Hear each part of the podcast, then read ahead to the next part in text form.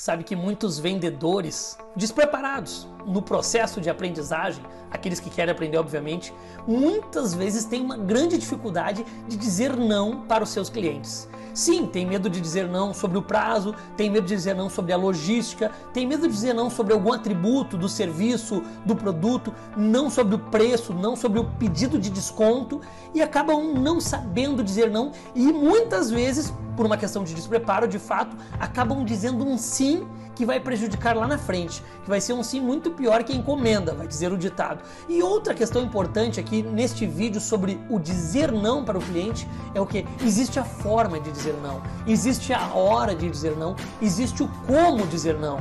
Eu preciso passar um recibo que aquele não de fato ele é genuíno que aquele não de fato é uma verdade, mas que existem outros diversos sim que vão fazer bem para ele e que aquele não mostra o meu compromisso com a verdade, aquele não mostra o meu compromisso com o cliente, aquele não mostra que de fato eu vendo valor. Então você que é vendedor que está assistindo esse vídeo hoje, não tenha medo de dizer não. Saiba dizer não na hora certa, mas não tenha medo de dizer não. Muitas vezes o teu não vai ser o ponto chave do teu cliente ter mais confiança naquilo que você vai entregar para ele.